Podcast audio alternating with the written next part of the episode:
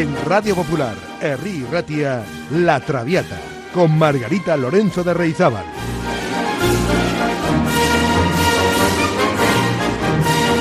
Pasión por la lírica.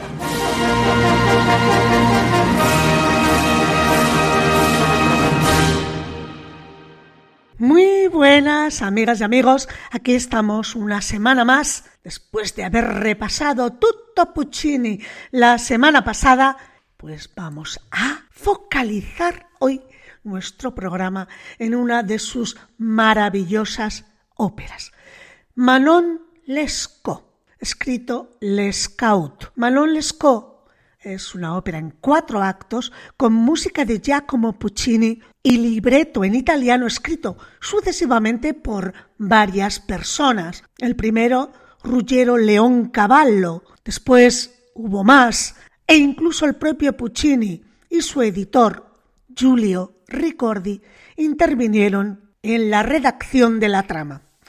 La obra, Manon Lescaut, está basada en la historia del caballero de Grue y de Manon Lescaut, datada en 1731 y escrita por el abad Prévost, fue de inspiración también para la ópera Manon del compositor francés Jules Massenet. El editor Giulio Ricordi y el propio compositor, como ya he dicho, contribuyeron también al libreto.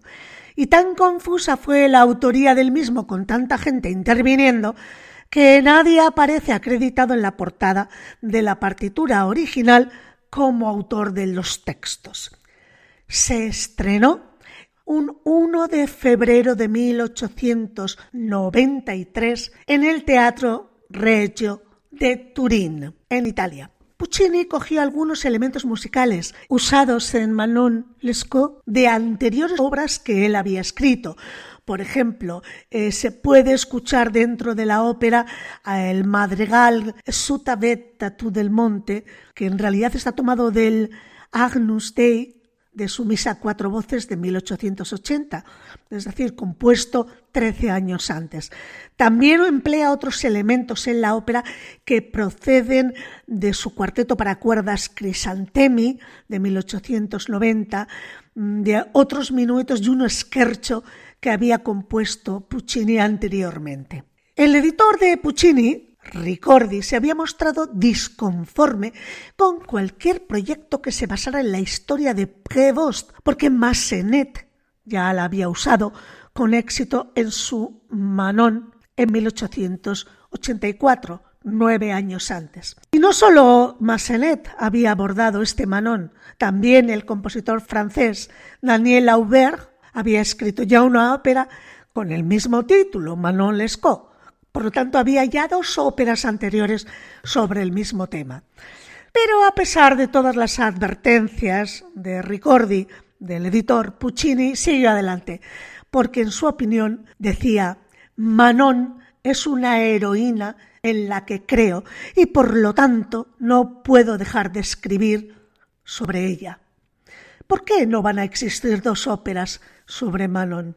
Y Massenet, decía Puccini, la siente como un francés, empolvada y con minuetos. Yo la sentiré como italiano, con una pasión desesperada. Manon Lescaut fue la tercera ópera de Puccini y el primer gran éxito en realidad.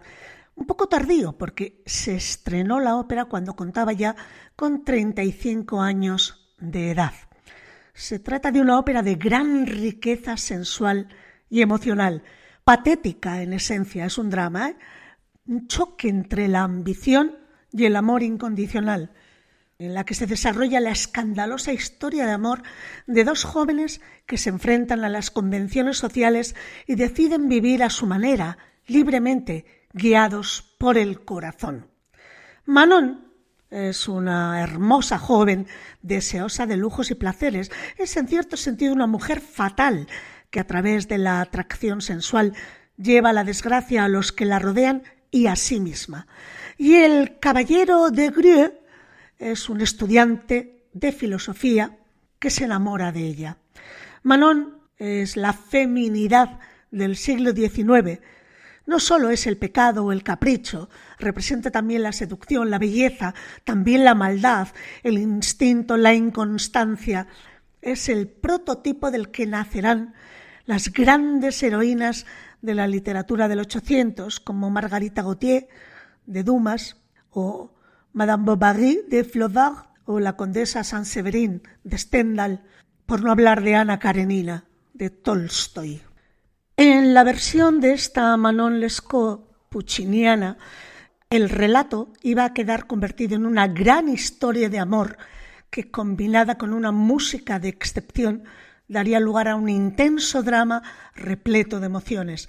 Sus protagonistas, la voluble Manon y el caballero de Grieux, son personajes de psicología extremadamente compleja.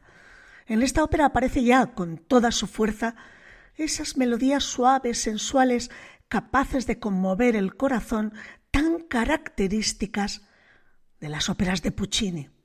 Tanto el público como la crítica aceptó muy bien esta ópera en su estreno. Después de Turín se presentó ese mismo año en San Petersburgo, Madrid, Hamburgo y Sudamérica. Un año más tarde llegó a Londres, Lisboa, Praga, Budapest, Filadelfia. A Francia llegó después, por la evidente rivalidad con la obra de Massenet, presentándose primero en Niza y finalmente en París. En París además fue dirigida por Arturo Toscanini y cantada por los grandes Bossi y Enrico Caruso.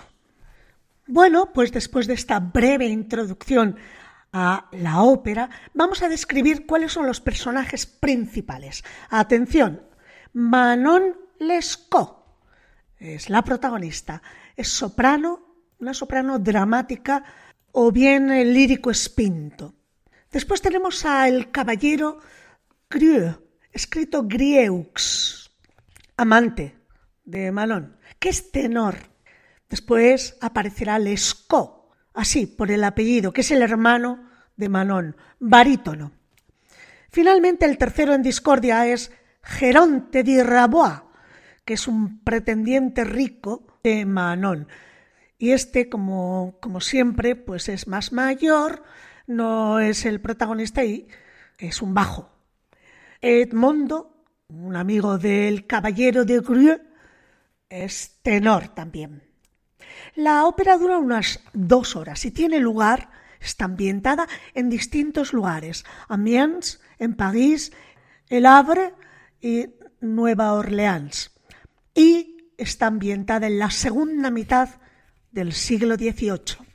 Pues preparados amigos y amigas, porque empieza el acto primero. En escena, una plaza pública en París. Es por la tarde. Y una multitud de chicos jóvenes, estudiantes, se pasean por la plaza que además es una plaza muy frecuentada pues, eh, por la bebida y el juego. Edmondo canta una canción juvenil. Escuchamos este primer número musical a cargo de Edmundo y el coro.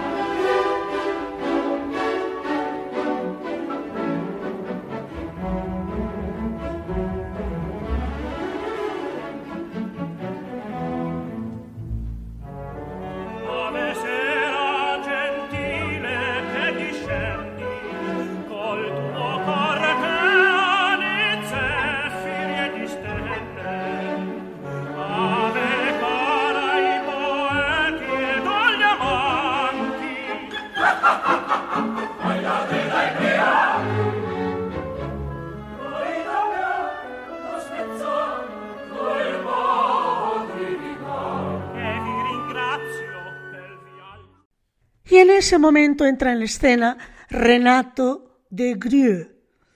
Pero este estudiante de filosofía está melancólico y no se une a las celebraciones y los cánticos de los demás estudiantes de la plaza. Sus colegas, sus compañeros, bromean con él y le dicen ¡ay! El amor, el amor, ¿será eso? Vamos a escuchar a Andrea Bocelli con el coro de la comunidad valenciana y Plácido Domingo como de Grie.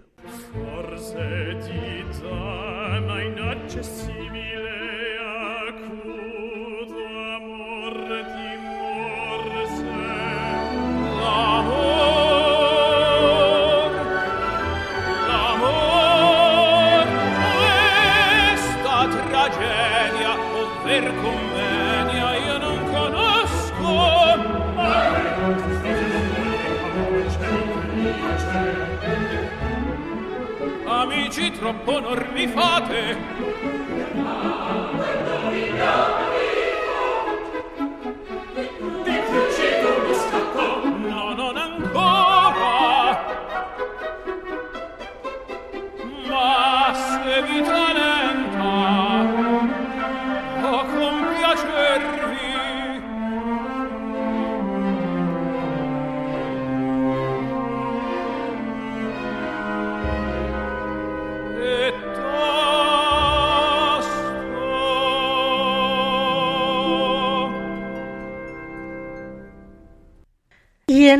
estamos en la plaza cuando llega un carruaje. En él va Manon, que ha sido obligada por su padre a internarse en un convento. Qué manía tienen todos los padres de las protagonistas de las óperas en internarlas en conventos. ¿Se acuerdan? Hace dos semanas también. Bueno, pues Manon va en el carruaje porque va a convento y le acompaña su hermano, el sargento Lescaut. Coincide en el viaje el tesorero general del rey, un tal Geronte de Roabois, viejo y rico. Y cuando ve salir a Manon del carruaje para un breve descanso, el caballero de Grieux se enamora a primera vista de Manon.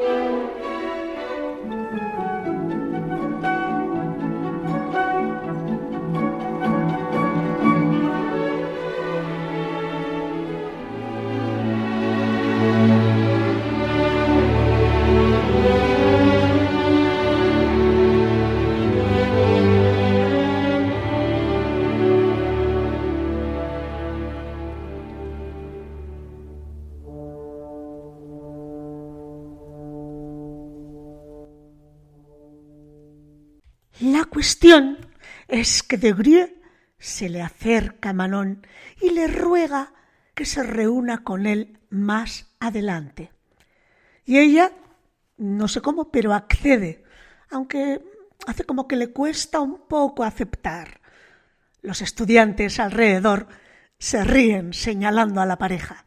Manon se marcha y entonces de Grieux canta sus sentimientos hacia ella. Se ha enamorado a primera vista. Vamos a escucharle a Jonas Kaufmann en esta pequeña aria Donna non vidi mai.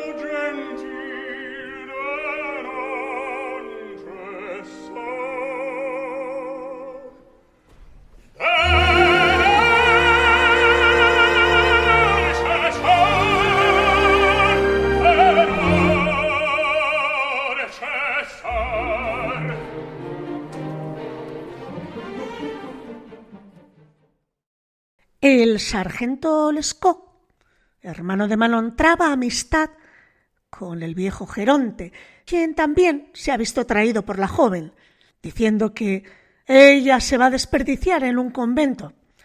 Mientras Lescaut se distrae jugando las cartas con un grupo de estudiantes, el viejo Geronte decide raptar a Manon y llevársela a París. Pero Edmondo el amigo del caballero de Gris, escucha casualmente los planes de Geronte y le avisa al joven. Le aconseja que acompañe a Manon en el carruaje que había preparado Geronte para ellos dos. De Gris declara su amor a Manon y la convence para huir juntos a París inmediatamente en ese carruaje que había preparado Geronte. Se marchan juntos. Geronte y Lescaut, hermano de Manon, llegan a la escena justo cuando el carruaje con el caballero de Grie y Manon sale. Lescaut propone a Geronte seguir al carruaje hasta París. Geronte ha visto súbitamente frustrados sus planes, pero Lescaut le consuela. Conoce demasiado bien el carácter frívolo de su hermana y sabe que muy fácilmente puede abandonar a un estudiante por una vida lujosa.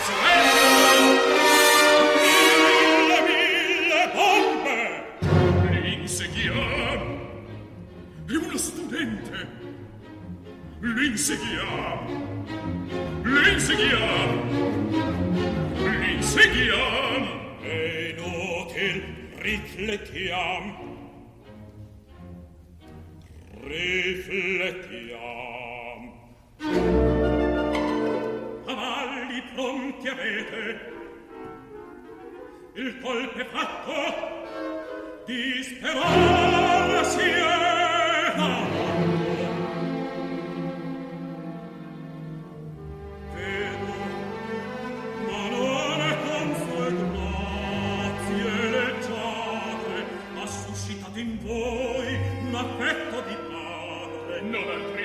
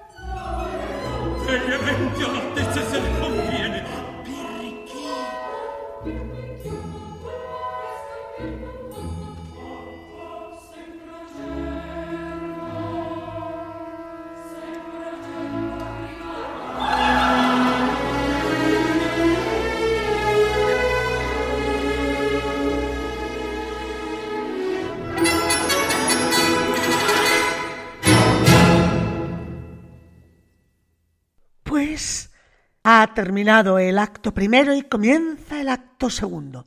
En este momento en la escena vemos un salón en el Palacio de Geronte, en París.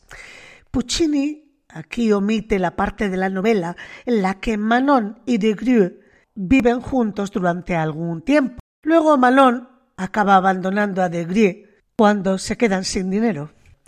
Y en este momento el acto empieza con Manon convertida en la amante de Geronte.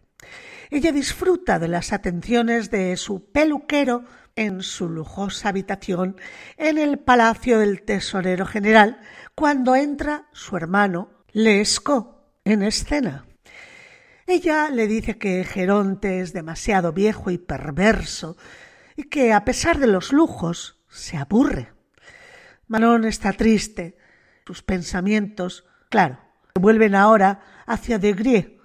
Tiene nostalgia de su apasionada convivencia en un modesto desván de París con este estudiante de filosofía. Y es cuando Manon canta el aria In quelle trine morbide, maravillosa. Les invito a escuchar a Montserrat Caballé en el papel de Manon.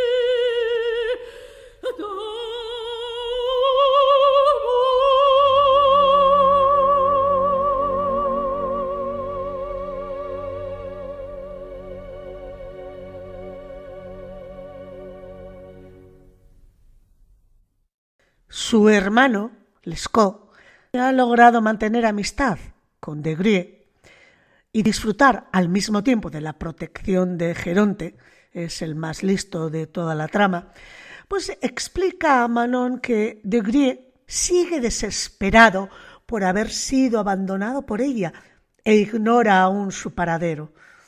Ha iniciado Degrie una arriesgada vida como buscador de fortuna, con el único objetivo de conseguir la riqueza que le permita darle la vida de lujo que ella necesita. Y aquí vamos a escuchar el dúo entre Lescaut y su hermana Manon cuando le explica todo esto.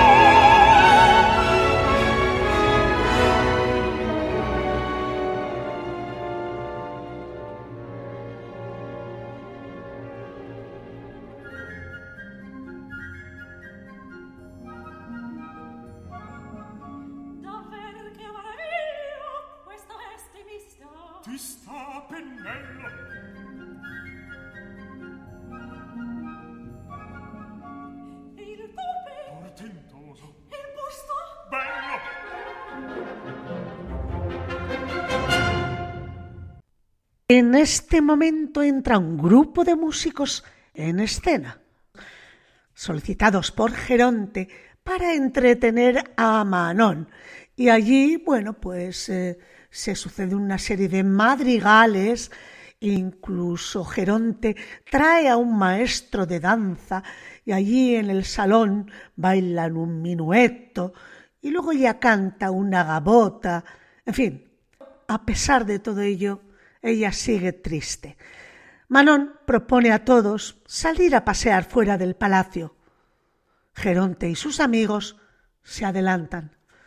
Lescaut, el hermano de Manon, está triste al saber que su hermana no es feliz viviendo con Geronte y sale en búsqueda de Degrie.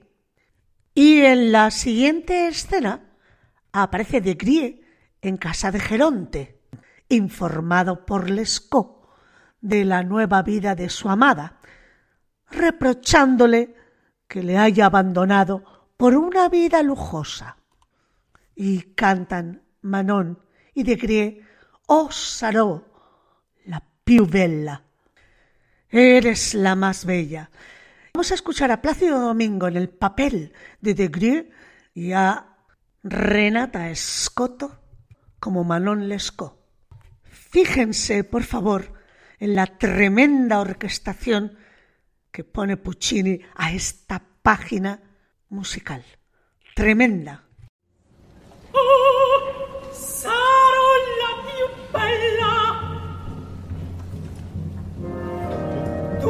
la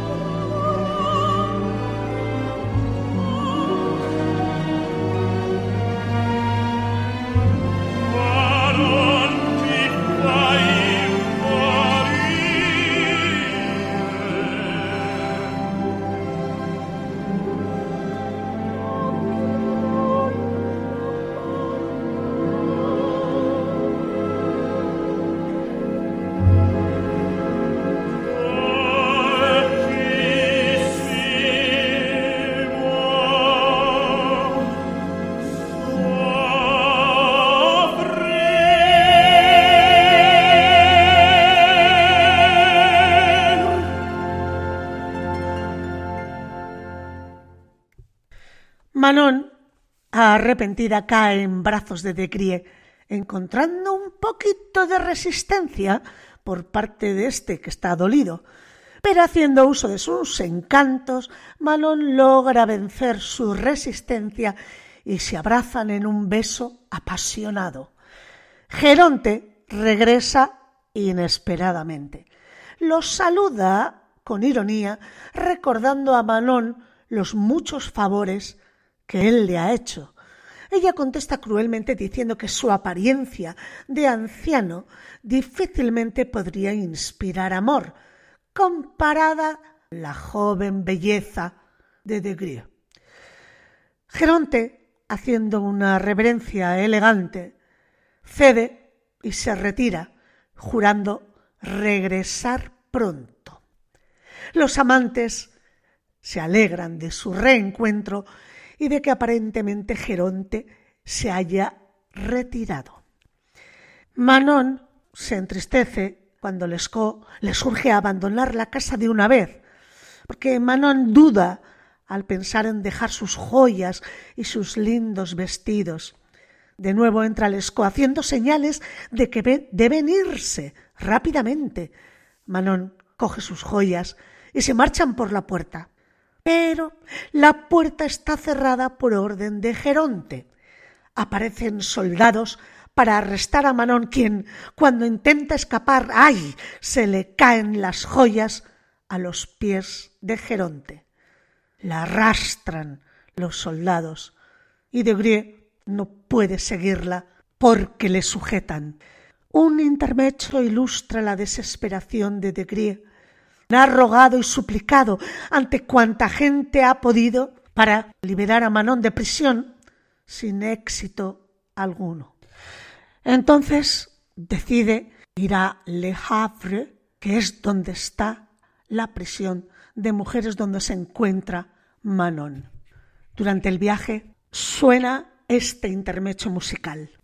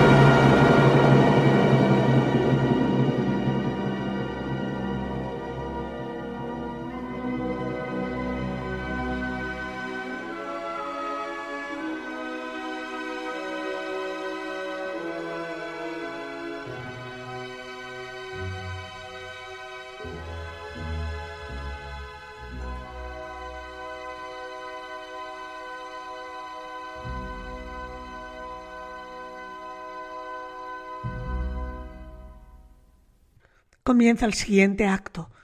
Estamos en una plaza en el puerto de Havre. Es de madrugada. Manon está en la prisión con otras cortesanas, donde espera su traslado a bordo de un barco para ser deportada a América. De Grie y su hermano Lescaut esperan frente a la cárcel. Lescaut ha sobornado a unos hombres de la guardia para que de Grie pueda hablar con Manon. Hablando con ella a través de las rejas, descubren que va a ser deportada a Luisiana. Intentan rescatarla, pero fracasan. Parece el guardia escoltando al grupo de mujeres que van en el mismo barco que Manon, que encamina entre ellas pálida y triste. Lescaut pide piedad para Manon, mientras el público hace comentarios brutales mientras pasan lista a las cortesanas presas. De Crie, desesperado ante la idea de estar separado de Manon para siempre, va al lado de ella, intenta cogerla, pero el sargento de la guardia le aparta brutalmente. El capitán del barco, conmovido por su intenso dolor, deja pasar a De Crie, quien puede volver a abrazar a Manon. Y en el último acto, la escena es una vasta llanura en las afueras del territorio de Nueva Orleans, porque ambos amantes han conseguido escapar atravesando el desierto esperando encontrar la protección en algún asentamiento británico de allí, de Nueva Orleans. Se han perdido en un área desolada y sin agua. Manon está agotada, cae y no puede seguir adelante. De Gris se alarma ante el aspecto de Manon y se separa de ella para ir a buscar agua. Mientras él está lejos, Manon se desespera al encontrarse sola y maldice su belleza por haberle causado tanto sufrimiento. Aquí es cuando canta el gran aria Sola perduta, abandonada, sola perdida y abandonada. Escuchamos a Ana Netrebko como Manon.